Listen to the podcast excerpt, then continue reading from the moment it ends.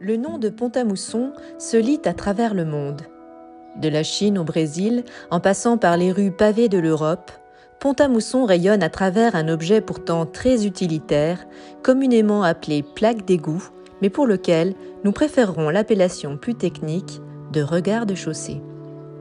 Ce regard de chaussée, datant des années 1930, nous le retrouvons dans les salles du musée de Pont-à-Mousson, qui a choisi en 2006, en partenariat avec Saint-Gobain-Pam, de consacrer un espace à l'histoire des fonderies, afin de fêter notamment les 150 ans d'existence de cette entreprise que nous connaissons encore aujourd'hui.